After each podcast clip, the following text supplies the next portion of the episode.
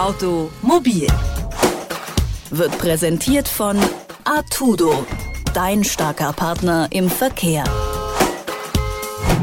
Hallo und herzlich willkommen zur neuen Folge von Automobil, dem Mobilitätspodcast von Detektor FM. Mein Name ist Valerie Zöllner, schön, dass ihr zuhört.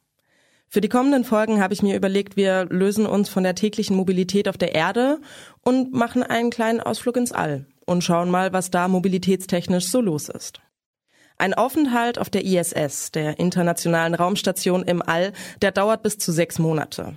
Doch was machen die Astronauten und Astronautinnen da den ganzen Tag? Die Antwort ist so kompliziert wie simpel. Experimente.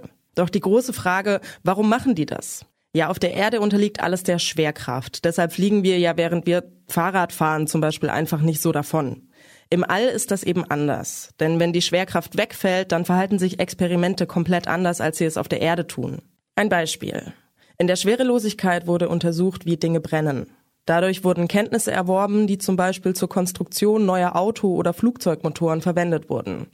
Konstruktionen, die weniger Kraftstoff verbrauchen und umweltfreundlicher sind. Doch wie kommen solche Experimente eigentlich ins All? Zum Beispiel mit Juri.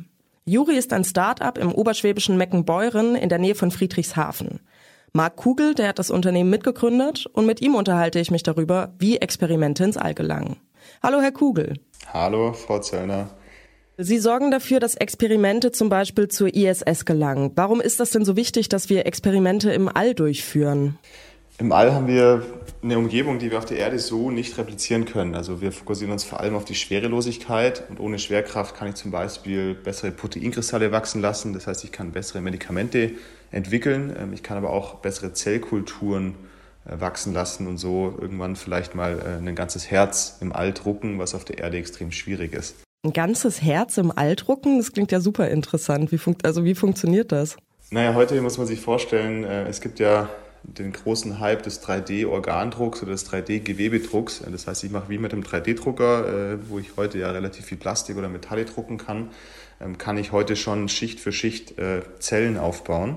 Jetzt ist das aber eine ziemlich wackelige Angelegenheit, so ein bisschen wie Götterspeise. Wenn ich versuche, eben Götterspeise in größeren Strukturen wachsen zu lassen, dann fällt das wahrscheinlich in sich zusammen. Und das Gleiche ist auch mit Gewebe, einfach weil die Schwerkraft das runterdrückt.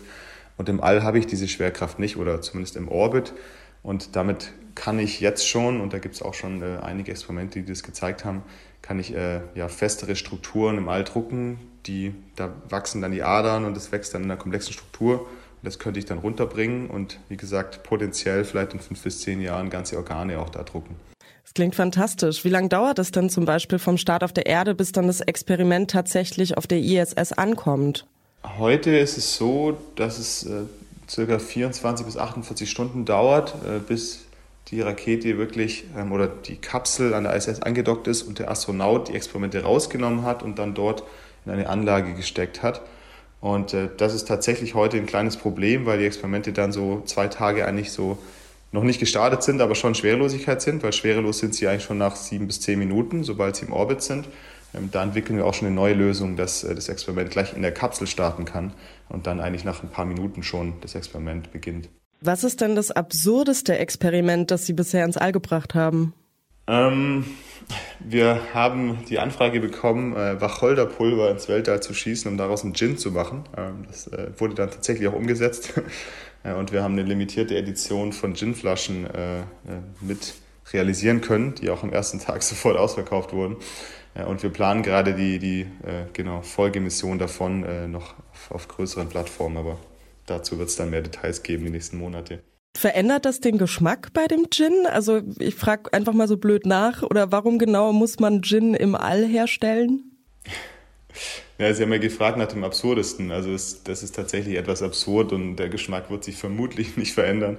Ähm, also das Kerngeschäft, was wir machen, ist schon äh, Wissenschaft und wirklich Technologie voranbringen, aber natürlich bekommen wir auch immer ab und zu solche, ich sag mal, Spaßanfragen, die wir aber auch nutzen, äh, um unsere Wissenschaft wieder zu subventionieren. Also für uns ist es nicht nur reine Gaudi, sondern ähm, ein Teil der, ja, wir haben da extra eine Submarke gegründet, heißt Space Veneers.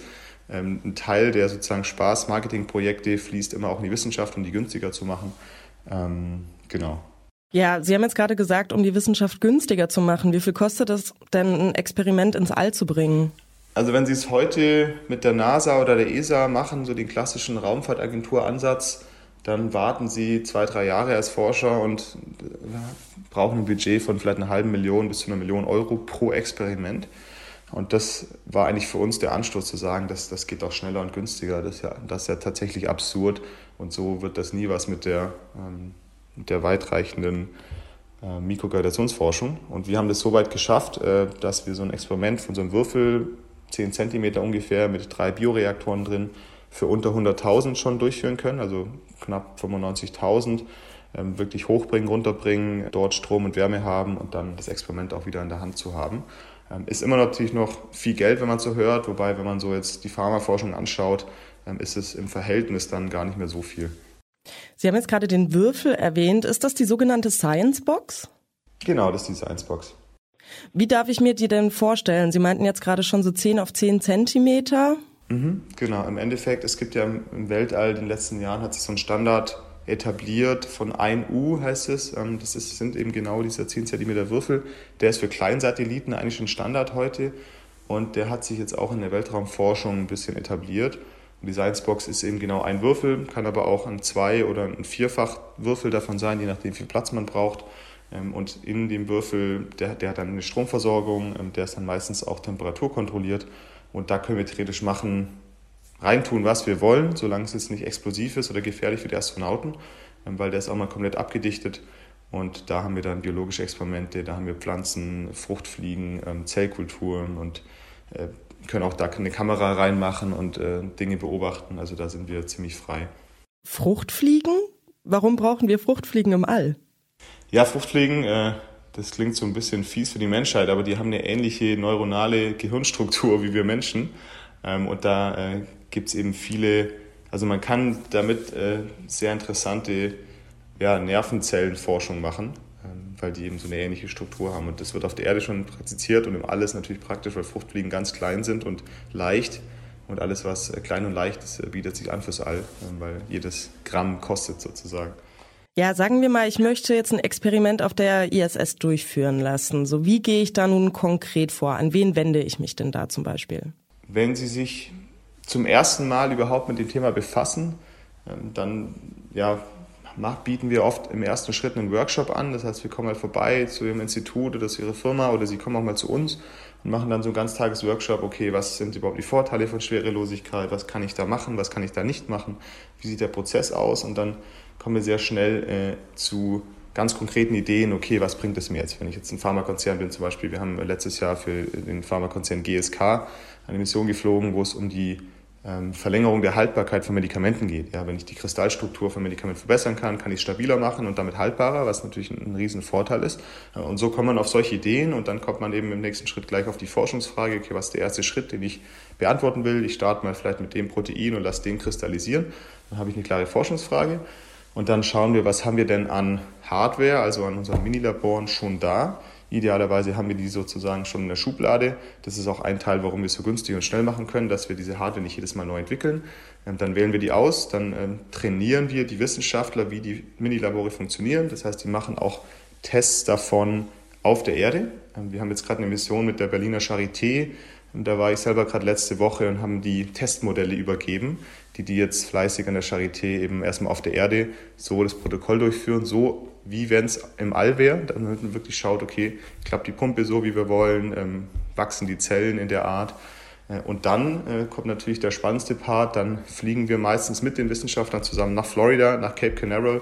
Dort haben wir ein Partnerlabor, wo dann kurz vor Raketenstart dort die Biologie kultiviert wird. Und dann gibt es äh, eine große Launch-Party, das heißt, wir sind alle vor Ort äh, in Cape Canaveral und äh, schauen den Raketenstart zusammen an. Und das ist natürlich ein tolles Gefühl, wenn man weiß, da habe ich jetzt irgendwie sechs bis neun Monate drin gearbeitet und da, da ist was, fliegt was mit, was ich jetzt da sehe auf der Rakete. Und das ist natürlich für die Wissenschaftler, aber auch für uns immer ein, ein tolles Erlebnis.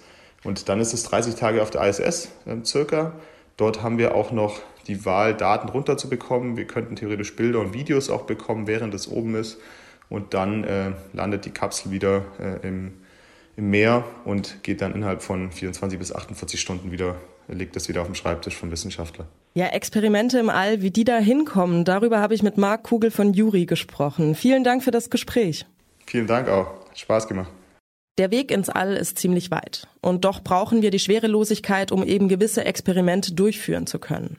Eines der kommenden Experimente ist, wie sich Krebszellen in der Schwerelosigkeit verhalten. Und sollten die schrumpfen, das könnte natürlich ein Riesendurchbruch für die Wissenschaft werden. Verschiedene Firmen, unter anderem eben Juri, die sorgen dafür, dass diese Experimente im All landen. Quasi ein Experimententaxi. Und damit verabschiede ich mich für heute. Bis nächste Woche. Ciao. Automobil